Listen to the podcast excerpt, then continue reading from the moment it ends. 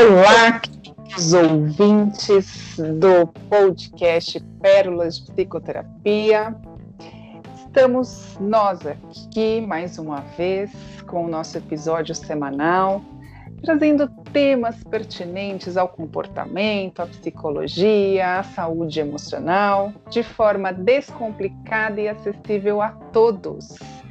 E estamos continuando a ter, né? Até falei errado aqui, a gente continua a ter muitos feedbacks positivos, muitos retornos bacanas das pessoas comentando, das pessoas é, realmente entrando em contato com a gente e falando quanto as nossas reflexões aqui têm auxiliado nas reflexões deles também. Então, muita gratidão por sempre nos acompanharem aqui e esperarem ansiosamente a cada semana um novo episódio. E hoje nós temos aqui uma convidada ilustre, bem conhecida de todos vocês, né, que já ouvem a gente, que já acompanham a gente. Hoje nós vamos falar com a própria Sara. Sara Nunes é a minha entrevistada hoje. A gente vai fazer esse formato de entrevista novamente, porque nós vamos falar sobre crises.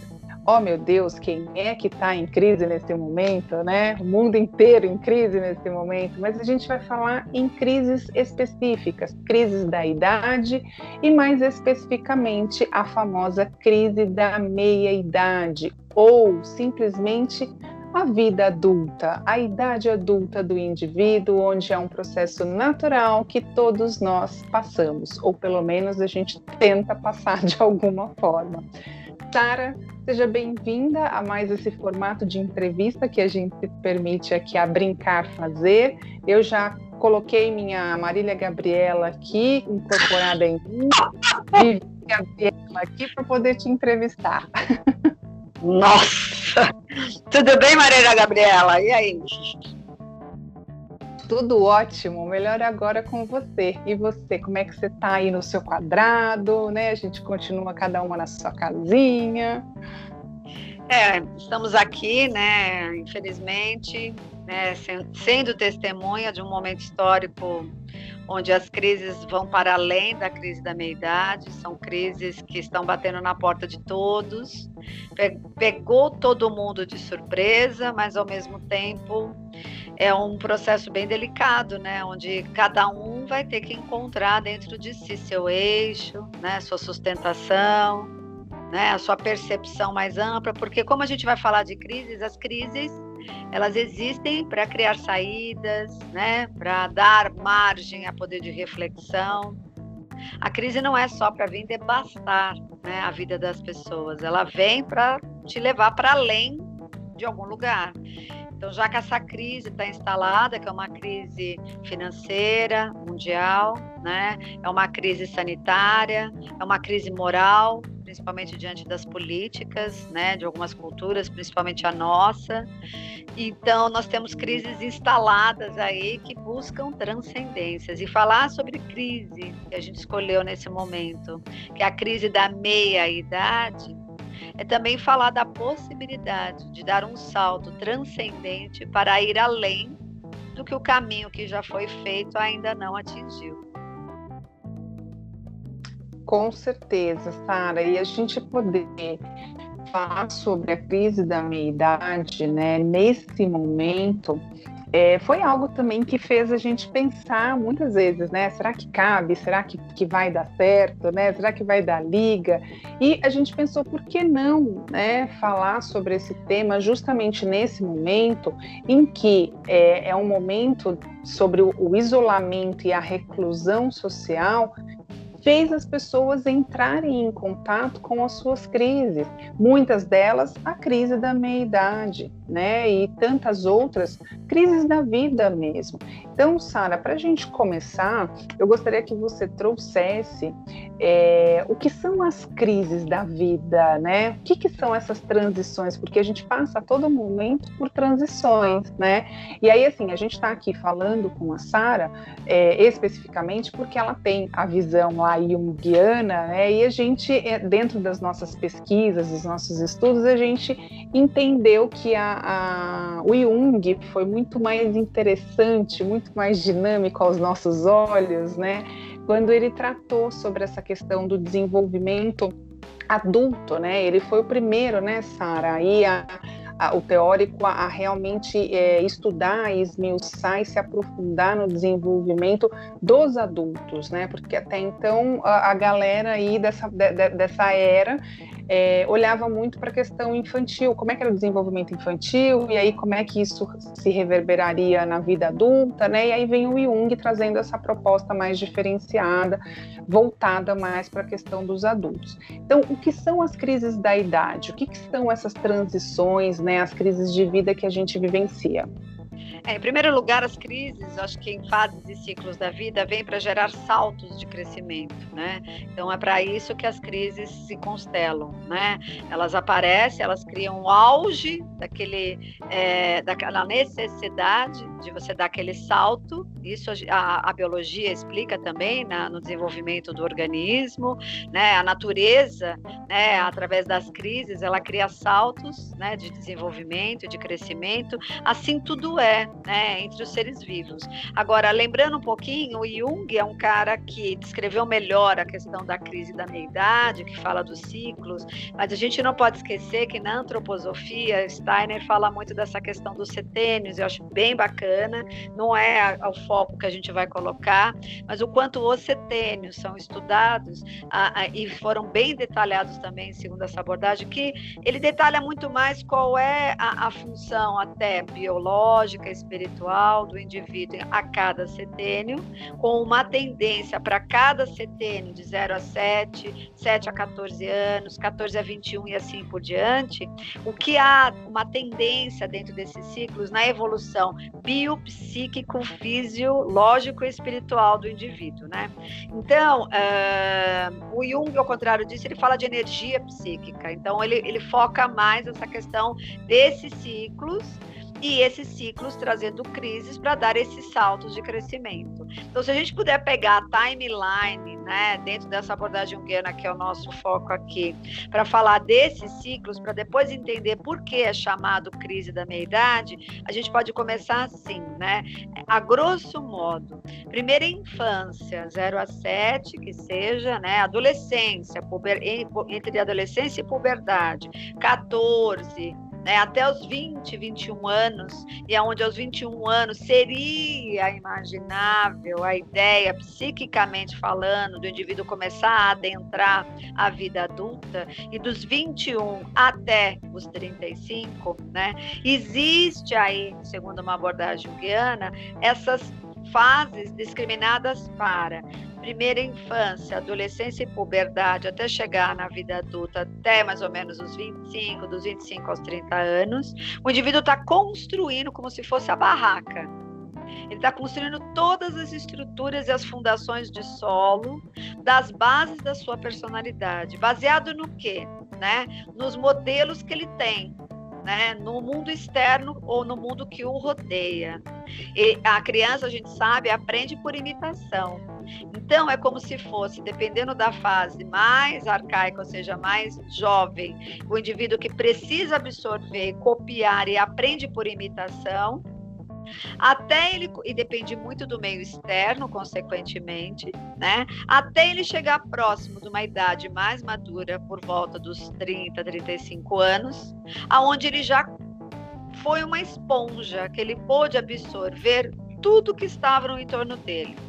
Crenças, valores, metas que muitas vezes não são metas dele, mas são metas do meio em que ele vive. Né? Até brinco com os meus clientes que tem uma meta lá num, numa das ilhas da Tailândia, onde as mulheres que têm aquelas. É, aquela, aqueles anéis no pescoço, né? Era uma tradição muito antiga de uma tribo, de algumas tribos de lá. Ainda, infelizmente, não fui, mas um dia irei. É, essas mulheres colocam esses é, essas argolas no pescoço, alguém já deve ter visto, né? Isso por fotógrafos ou mesmo por relatos. E, na verdade, a meta daquelas mulheres dentro desta aldeia é ter o pescoço mais alongado, porque elas vão colocando argolas em cima de argolas até esse pescoço ser bem estendido e elas conseguem alongando esse pescoço, porque o corpo se adapta, né, a, a, esse molde que vai sendo criado.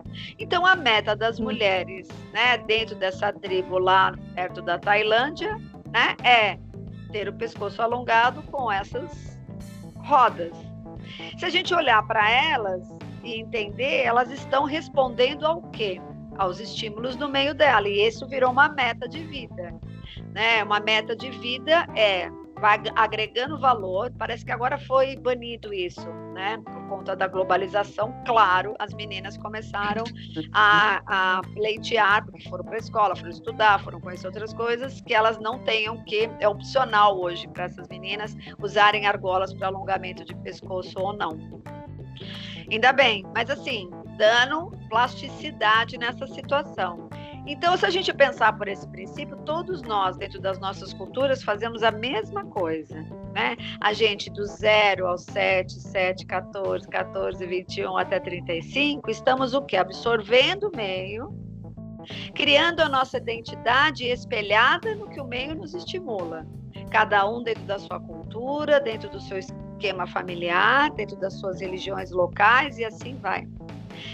Aos 35 anos, que aí sim começa dentro de uma leitura junguiana, lembrando que Jung viveu né, no século XX, lá no início do século XX, todos esses trabalhos eram de lá, trabalhando a ideia de que a partir dos 35 o indivíduo começa a ter uma crise, e essa crise é espontânea, é como se fosse um chamado, ele não se sente igual, ele não consegue fazer as mesmas coisas do mesmo jeito, porque uma angústia lá bate a porta ele não sabe muito bem do que se trata e ele é obrigado a parar para repensar a vida, porque esse sintoma parece que chama ele nesse sentido, trazendo sintomas do tipo vazios, angústias, uma não vontade de fazer as mesmas coisas do mesmo jeito, ou até num repensar na direção que a vida está tomando porque ele começa a se dar conta com o passar dos anos que ele não quer mais fazer as mesmas coisas do mesmo jeito, já perdeu a graça, não tem novidade.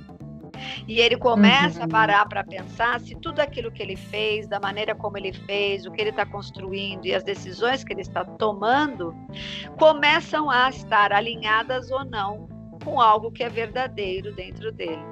E aí foi usado o termo metanoia para Jung, que tem a ver com um caminho de volta para você rever tudo isso que você construiu. E repensar se tudo isso que você se identificou, que você de alguma maneira correu, fez uso, tem a ver em continuar dali para frente. Se você quer ter a mesma religião da sua família, se você quer fazer os mesmos hábitos, se você quer morar da mesma forma como seus pais trouxeram como modelo, se você quer continuar buscando as mesmas ambições e aí por diante. Só para fechar essa primeira parte, eu queria traduzir a palavra metanoia, que eu acho que isso é importante, né? A metanoia é um uhum. termo é importante a tradução das palavras, né? A metanoia é um termo, uma palavra grega é formada pelo prefixo meta, metanoia, meta. A meta seria o sentido. Noia vem do termo, né? Como se fosse um verbo do sentir, pensar, razão, compreensão, entendimento. Ou seja, suas metas estão alinhadas com seus sentimentos, os seus, aquilo que você entende, aquilo que você percebe aquilo que você tem dentro de você. Então a metanoia ela tem a ver com a parada para você ter a oportunidade de contemplação, para adquirir uma visão mais ampla de você mesmo. E a partir desta crise, como a gente propõe um crescimento, poder ir para além daquele lugar que ainda pode estar te restringindo. Mais ou menos isso. Tá. É, ótimas explicações. Você já desenhou aí, né, todas as fases da vida, praticamente. E a idade cronológica é uma das grandes influências que regulam o nosso comportamento social, né, Sara? E as relações, tanto no universo masculino quanto no universo feminino. Claro. É, e com relação a isso, né, essa idade cronológica, você explicou aí, né, a questão das fases, dessas transições, mas como é que a gente percebe essas crises? Como é que a gente percebe que a gente está numa transição, né, no sentido assim de que é, opa, pera, esse surto aqui, essa raiva, essa melancolia, essa euforia demais, é porque eu estou dentro lá dos setênios, né, como o Steiner falou, ou é porque eu estou passando realmente por uma das crises de transições da vida? Como é que a gente percebe? E sabendo, claro, que cada indivíduo vai perceber a sua maneira, né, dentro do repertório que ele tem. Mas quais são os indícios que a gente pode colocar aqui para os nossos ouvintes que, de repente, nesse momento, quem está nos ouvindo aqui está passando por uma crise, está passando por uma transição. Claro, e é ótimo lembrar, e se você observar, né, a nossa vida, a nossa sociedade constrói as coisas de tal forma que você vai se distraindo e vai sendo criado critérios para que você fique ligado a algo externo e você não pare para observar desde a formação escolar a fazer a leitura dos teus sentimentos. Eu acho que fica cada vez mais difícil o indivíduo tá em, dizer que está em crise. Porque antes de ele admitir que está em crise, ele está comprando, ele está bebendo, ele está fazendo uso de drogas, né? ele está criando fugas, ele está vendo, desculpe aos quem gosta, mas ele está vendo BBB. Então, de alguma maneira, Lamento dizer que não é só ver o BBB ou só beber, é a maneira, né? A ferramenta, a serviço do quê? Porque assim, tudo é construído para distrair a pessoa. E assim, a nossa base, a gente sabe, não é só aqui, mas a base da cultura ocidental, capitalista, enfim, não é para você aprender a fazer a leitura dos teus sentimentos e perceber que as crises estão se instalando. Muito pelo contrário, é para fugir delas e buscar anestesias, fora as drogas psiquiátricas, que nós somos né, persuadidas né, o tempo todo nos nossos consultórios a dizer, olha, vou fazer terapia com você, mas eu preciso me anestesiar, porque eu preciso trabalhar, eu, a gente entende, né? Ou se eu não é, ganhar tempo com as drogas para poder me tratar, eu posso surtar e perder tudo, mais do que eu já tenho. E a gente há de convir que, como o sistema está construído, muitas vezes é necessário mesmo que esse indivíduo vá beber drogas, no bom sentido, né? Para poder uhum. sustentar a crise enquanto ele ainda sustenta aquilo que ele construiu para se manter. Então, quando você pergunta como que a gente descobre que existe uma crise, eu acho que cada vez mais as crises estão vindo de uma maneira mais avassaladora para que esses chamados sejam atendidos. Porque se não vem como uma crise avassaladora, visto o que nós estamos passando, e mesmo assim corre o risco de não se pensar e arrumar maneiras, né, subterfúgios ou paliativos para poder fingir que daqui a pouco tudo passa e é que a gente já fez essa pergunta aqui no nosso podcast, né? Quem era você no começo da pandemia e quem é você depois? Né? Com algumas ressalvas de quem passou por lutos muito intensos, né?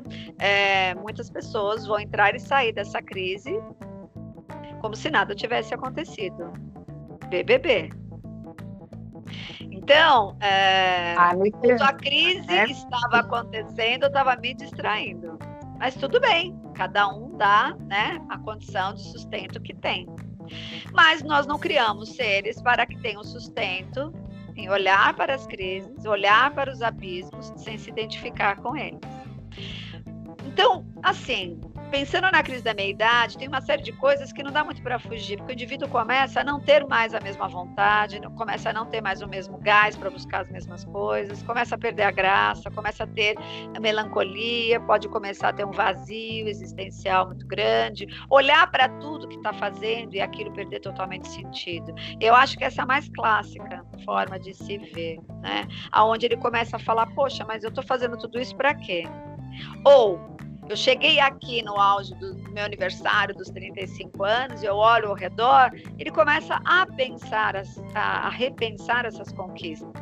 Né? Eu vim da onde? O que, que eu fiz até agora? E depois dos 30, 35, o indivíduo tende, por isso que eles falam das grandes primeiras crises serem entre 30 e 35, porque é como se ele começasse a parar para pensar o que, que eu fiz até agora e o que, que eu ainda posso dar gás para conquistar, que de fato vai ser aquilo que tem sentido para mim. Então, é, é natural parar para observar o que você está fazendo a partir dessa idade e questionar o valor disso. Aos 40, o cara já está gritando. Porque se ele começa a não parar mesmo, se ele começa a ficar só na tarefa ou só não faz, faz, faz, ele pouco reavalia, pouco transforma, pouco ressignifica. E quanto menos você ressignifica os caminhos que você está fazendo, mais o risco que você está fazendo caminhos que não são seus. Num casamento que não tem que ser, né? num relacionamento que não tem que ser, numa casa que não tem que ser, né? com amigos que não tem que ser, num trabalho que não tem que ser e com roupas que não tem que ser, às vezes, porque tem gente que, né, que a gente até fala muito. Tem gente que gasta um salário inteiro numa calça, né? Não existe um problema de você fazer o que quiser com seu dinheiro, mas qual é o sentido e o significado disso, né? Então, é, por uhum. mais que você não pare para ressignificar o que você está fazendo, uma hora a alma te puxa. E te puxa como? Né, você começa a não ter energia, e que muitos até denominam isso como depressão. E aí, ah, mas a depressão pode acontecer em várias fases da vida? Pode. Depende da sensibilidade do indivíduo e até dentro da transpessoal depende do chamado, né? Depende daquilo que ele veio fazer aqui, porque se ele tem uma coisa grande para fazer aqui, a crise vai chegar antes. Sim, sim. Mas... E depende do pensa que ele tá também em prontidão para isso, né, Sara? É, porque as crises vão vir para todos. Agora, como cada um vai empurrar por baixo do tapete, vai usar de subterfúgios ou de alguma maneira vai olhar. Então, o autoconhecimento, de novo, é o nosso carro-chefe. O autoconhecimento é aquela coisa do tipo, estou sentindo coisas. As coisas que eu já fazia, eu não faço com tanto prazer mais. Tem uma sensação de solidão na multidão. Tem uma sensação horrível de ter que ir para aquele lugar para trabalhar horrível de ter que fazer o que eu faço. Mas eu tenho medo de desconstruir tudo isso. E é natural que você possa ter medo, dependendo do gás, da energia que você colocou nisso. Para desmontar isso vai levar um tempo. Só que o duro é você não parar para ressignificar e empurrando isso com a barriga. Aí é os segundos chamados, os terceiros chamados, os quartos chamados vão vir mais fortes. Por quê? Então, voltando, primeira fase da vida você constrói o circo, na segunda metade da vida você vai ter que desmontar o circo e ficar com muita pouca coisa, porque provavelmente, né, você vai descobrir que você botou um monte de coisas que não eram para você e sim para agradar as, ao mundo, sua família, sociedade, bairro, sei lá o quê. E aí, com aquilo que você vai ter que ficar, você vai colocar mais coisas que você vai descobrir que é teu para chegar depois, né, na terceira idade, e começar a fazer o check-out, como o Mário Cortella fala muito nas palestras dele, né? O check-out é, você já começa a perceber né, que se você não fez nenhuma dessas tarefas ainda, você vai ter que fazer tudo ao mesmo tempo. Vai ter que desconstruir castelo, vai ter que tomar remédio, vai ter que fazer dieta, vai ter que cuidar né, é, de um corpo que já não responde e às vezes, e muitas vezes, com a não aceitação disso. Porque se ele não parou para ver qual é o significado da vida, imagine como ele vai lidar com a finitude dela. Então, assim, é... e outra coisa, nós vivemos uma cultura onde a gente já colocou isso aqui em outro podcast, né, Vivi? Envelhecer também não é o plano. É criado um uhum. sistema qual para te distrair a tal ponto que você esqueça, né, da sua morte. A morte também, né? Porque a morte é muito interessante, ela ajuda muito o indivíduo na metanoia. Porque se você não pensa Sim. que tem um fim, você não vai ressignificar o caminho. O caminho é eterno, por que, eu vou ter que parar para pensar? Eu vejo isso amanhã. E o Jung recomendava um, um pelo menos na época, né? Ele não sabia que essa pandemia ia chegar tão pesada. Ele mal sabia ele, né? Ele recomendava um, que a gente fosse a um velório por ano, pelo menos, e que não tirasse as crianças desse lugar também. Porque a cada velório que você vai, além da dor, né, da despedida daquele ente que está indo, dependendo do grau de vínculo, é a oportunidade que você tem de falar, poxa, através desta morte eu relembro que um dia eu também irei. E aí, o que, que eu vou deixar aqui? Né? O que, que eu fiz da minha vida? Ou o que, que eu estou fazendo, já que eu ainda estou aqui? É muito importante ter para a metanoia a ideia da finitude da vida e não esquecer da morte, né? Eu tenho um cliente que fala, eu lembro todos os dias da morte, da minha morte quando eu acordo.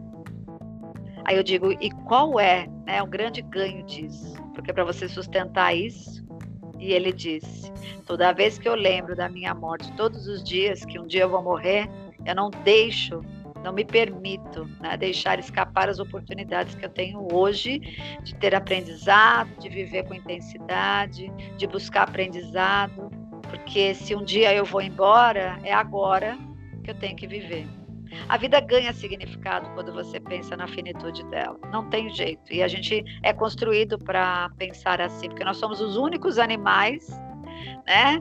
Que sabemos que um dia morreremos. Por isso que o seu cachorrinho dorme tranquilo. Porque do jeito que ele está, ele não se importa se não vai estar, porque ele nem tem esse potencial de reflexão. Enfim, Sim. já que nós temos a, a, o potencial de reflexão, a metanoia vem para fazer essa reflexão e, de certa forma, se a gente pensar então no, no termo, é, é, criar na nossa meta um sentido maior. E isso possivelmente vai vir na metade da vida. É o problema é quem, por exemplo, começa a negar, não quer entrar em contato com a finitude da vida, não quer negar que está envelhecendo, porque aos 40 anos a crise vem lembrando. Seu corpinho não é como era antes, né? Você já não pode ficar tantas horas sem dormir, fofa. Sua cutis, a sua pele não vai ser mais a mesma, né? Sua performance não vai ser mais a mesma. Você não se recupera tão rápido como se recuperava antes. Temos que tomar mais colágeno, né, Vivi? Temos que ir para o mundo dos botox. Vamos pensar, né? Como é a corrida louca para você sustentar, né? Aquilo que o poder da gravidade começa a competir com você. Era isso que você perguntou? Sim. Sim, você já até respondeu todas as outras perguntas praticamente, né? Então eu vou só esmiuçar um pouquinho mais aqui. A, a identidade nossa, ela está totalmente ligada, né, aos papéis e aos compromissos sociais, né? Então, uma vez que a meia-idade é uma época de avaliação, bem como você falou, né, em relação a esses papéis e os relacionamentos, ela pode trazer à tona muitas questões de identidades não resolvidas, que é bem o que você falou, né? Chega até os 35, que é fez, a gente fez a fundição, o suporte ali todo, né? É, e se você não está com aquilo resolvido, chega na metanoia, entra na noia mesmo, no sentido de que assim, e agora quem sou eu? O que, que eu estou fazendo aqui? Como você disse, que casa é essa? Que relacionamento é esse? Que trabalho é esse? E alguns estudiosos, né?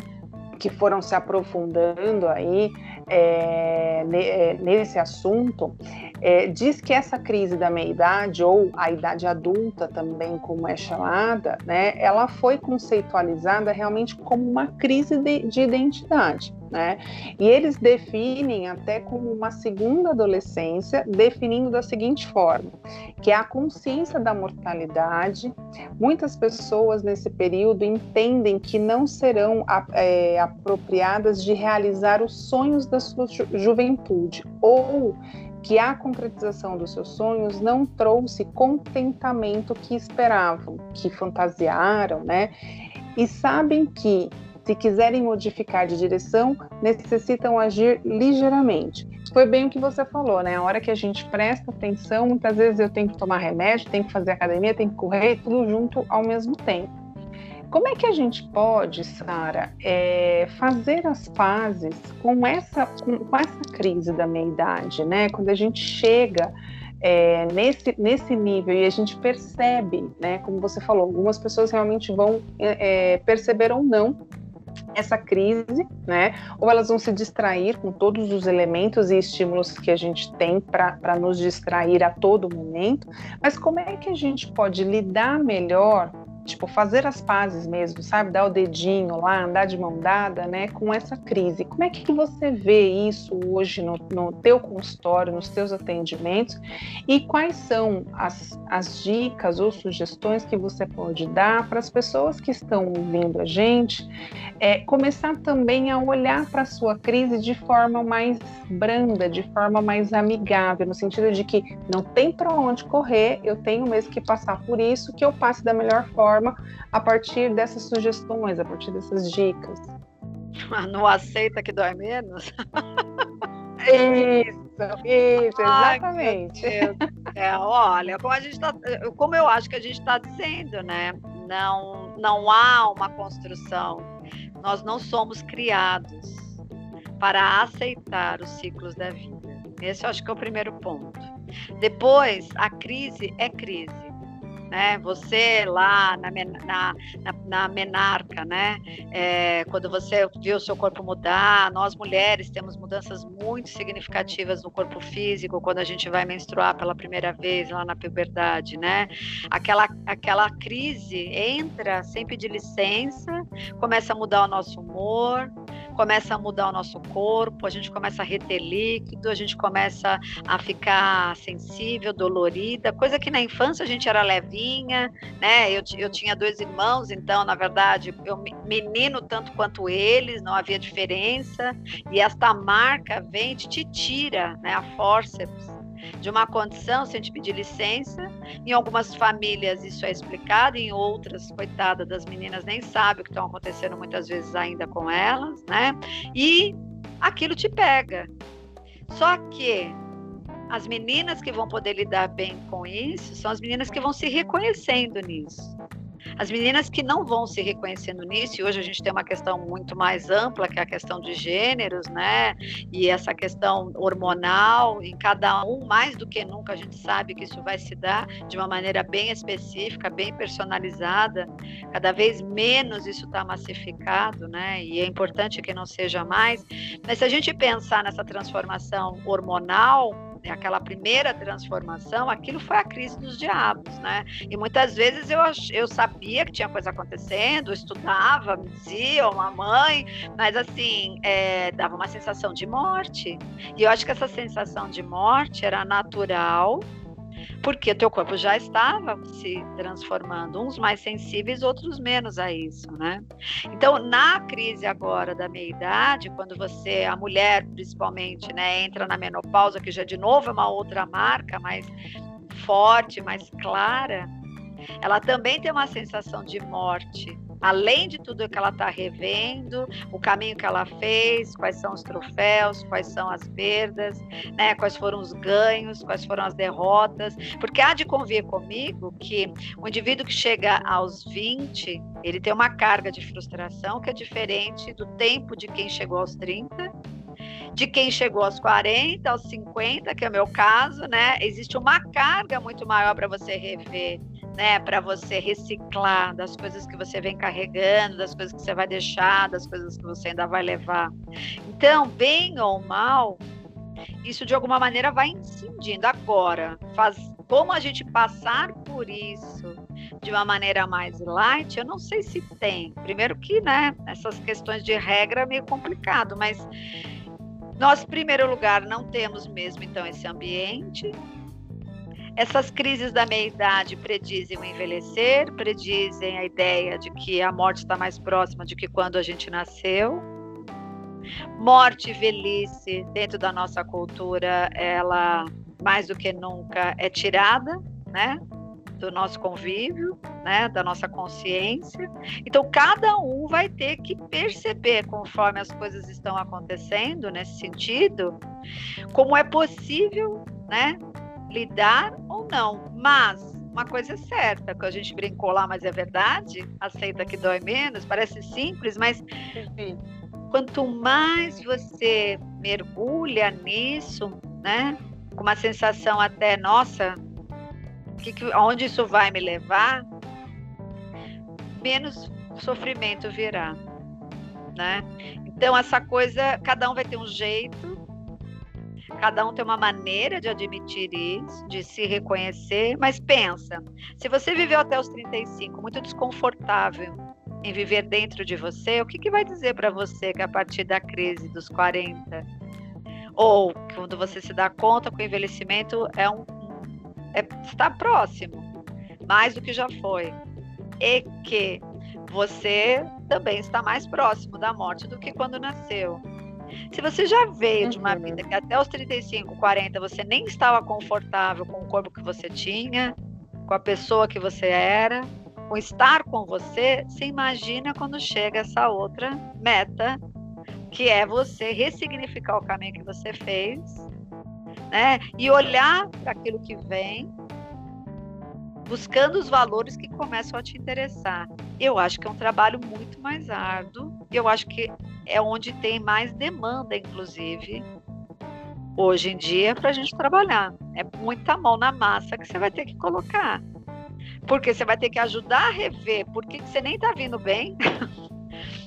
Qual é o nível de desconforto que você tem com a sua história, com você, e como que você ainda vai ressignificar para traçar caminhos melhores.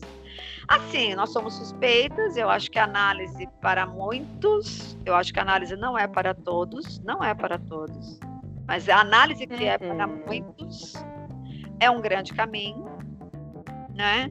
E cada um dentro do seu quadrado que encontra a sua ferramenta. Tem muitos que encontram isso na espiritualidade, nas religiões, né? Não precisa ser aquelas religiões fechadas. Eu estou dizendo religiões como canais de ligação, que tira você um pouco dessa matéria que te limita e amplia teu olhar para além que é o que a metanoia propõe. Sai desse quadrado limitante que é o mundo material venha né, para nós, uhum. venha a vida né, de, de cima do morro, saia da multidão. E a espiritualidade pode fazer essa ponte, né? Como muitas pessoas vão encontrando atividades, né? De, de crescimento, de autoconhecimento, retiros, é, trabalhos com meditação guiada, com grupos que vão graduando, né? Em níveis, tudo isso para levar você até você. Agora, como atenuar crise, eu não sei, porque se a crise existisse para ser atenuada, ela não faria a função ao qual ela veio. Acho que essa é a questão, sabe? Sara, a gente está indo né, já para o final eu vou fechar aqui um pouco a minha parte e aí eu vou jogar para você para as considerações finais, né? É, a passagem da meia-idade, ela é um fenômeno evolutivo natural, né? Muito pertinente para nós, né? Como você falou. É, a gente tem a noção que um dia a gente vai morrer, né? O cachorrinho lá, ele dorme e tem pensar no amanhã, se ele vai estar ou não. Tanto que a gente tem muito a aprender com os animais nesse sentido, né? Nesse quesito de que vamos viver o agora, porque a gente literalmente não sabe o que vai ser o minuto seguinte. E a idade adulta é, a, é uma parte né, do desenvolvimento humano no seu, na sua integralidade, né? É o, é o, não é um um preceito do fim, né? Não é um, um prenúncio do fim, mas sim um resultado dinâmico de um processo global de uma vida inteira, né? E que aí vai levar em consideração o biológico, o psicológico, o social, o espiritual, o ecológico, né? Todas as dimensões que compõem aí o ser humano, né? Na sua integralidade. É... E você falou, não, não existe uma, né? Eu, eu falei das dicas, da sugestão, não existe a receita receitinha pronta, mas eu vou falar aqui a nossa palavra favorita, né? Que eu nem falo muito e você já falou até dela aí, que eu acredito que o autoconhecimento, né, Sara, pelas vertentes que você colocou, né, por uma questão espiritual ou até pelo processo terapêutico ou por algum outro processo, né, de busca interiorizada, é, é, é um dos caminhos, né, para de repente talvez possa não atenuar tanto essa crise, mas no sentido de eu estar mais inteiro, estar mais integrado com essa crise. Eu poder reconhecer ao menos que eu estou numa crise e aí eu ter a escolha, literalmente consciente, de como é que eu vou passar essa crise. Se eu vou surtar, né, conscientemente, ou se eu vou dar uma abrandada nesses surtos, né, ou dar uma abrandada em tudo o que eu não revi, como você colocou anteriormente, e agora eu sou obrigado a rever num tempo recorde, né? Porque eu já não, não sei quanto tempo mais me resta. Bom, vamos para as considerações finais. Sara, o que você tem a dizer, né? Qual é a mensagem que você deixa aí para os nossos ouvintes com relação à metanoia, com relação à fase adulta? É, eu achei interessante, eu acho que vai ser legal para fechar, né, que durante as pesquisas aqui sobre metanoia, que é a ideia, né, que a crise da meia-idade é, traz, é, nos textos bíblicos, a metanoia, essa palavra também é usada, e eles aparecem como algo similar à conversão. Né? Nesse contexto, os personagens bíblicos entram em conversão quando o homem se rende a Deus e deixa de seguir seu caminho de ego e segue o caminho designado por Deus. Uma coisa a gente deixou de falar, já que a gente teve como base do nosso pensamento, né, a abordagem junguiana, né? É, Carl Gustav Jung é um, dos pensadores aí do século XX, que ajudou a fundamentar um pouco os trabalhos dentro dos estudos da psicologia e da energia psíquica, principalmente. E Similar a isso que eu estou citando em relação aos textos bíblicos, né? É, quando ele diz aqui, né, que uh, na verdade a metanoia é usada nos textos bíblicos para falar sobre uma conversão, onde o indivíduo segue a Deus e para de seguir os desígnios do ego, a, a, dentro da psicologia junguiana, a ideia, né, a meta é a individuação. Para quem não sabe, a individuação é a, a grande meta da nossa existência né, psíquica é e da vida. É você passar uma vida descobrindo quem você é, descascando nessas camadas né, de projeções que a vida lhe deu, até você da melhor maneira possível, pela consciência, né, descobrir quem é você, se alinhar com essa essência e chegar até o último dia da sua vida dando expressão a isso e não atendendo a nada mais do que isso. De preferência, aquilo que a sua, a sua própria essência traz. E se você puder expressar o que a tua essência traz, você vai dar uma grande contribuição para o coletivo, porque não é nada narcísico isso que eu estou te dizendo. Porque uma vez que você tem consciência do que é sua essência e dá expressão a isso, né, você de alguma maneira serve a algo maior porque nós estamos aqui a servir para isso. Então, quando diz pelos textos bíblicos, né, que há uma conversão, a ideia é essa que a gente poderia deixar como mensagem, né? Como é que o indivíduo se converte quando está lá dentro de uma religião? Não comparando a uma religião, mas pegando um exemplo, né?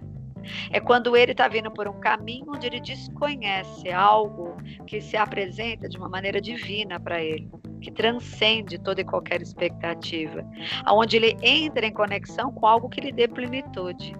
Então, a ideia de passar por essas crises e mergulhar nelas, para você ir tirando essas camadas de projeção, descascar né, toda essa cebola para encontrar no seu núcleo aquilo que você traz e que é muito né, é, da sua essência e dando expressão para isso.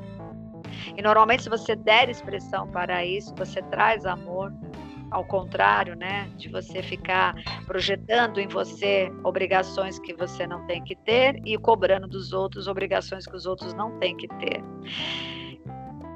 Se a ideia da crise é chegar numa conversão, então eu espero que todos possam se converter né, a isso que está dentro de você e tenha força o suficiente né, para atrair esses desígnios que o ego, que foi construído na base da sua cultura, na base da sua civilização, tenta te persuadir dizendo que você tem que ser ou ter. Essa seria a mensagem nesse sentido. E coragem, porque para fazer o atravessamento é coragem, traga o coração com toda a força banque e vá sustentando. Porque os meus clientes me falam, nossa, mas o preço é muito caro. E eu sempre pergunto, ok, mas o preço da onde você está é barato? Se for, fica. Não faça nada com preço maior. Ah, ele é obrigado a repensar preços. Mas tudo tem um preço. Uhum.